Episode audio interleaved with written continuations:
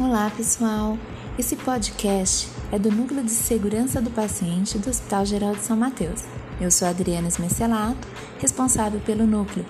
Hoje quero compartilhar com você da nossa jornada de notificação. Nós temos um link na intranet que é o NEA, Notificação de Evento Adverso. Para preencher, basta clicar.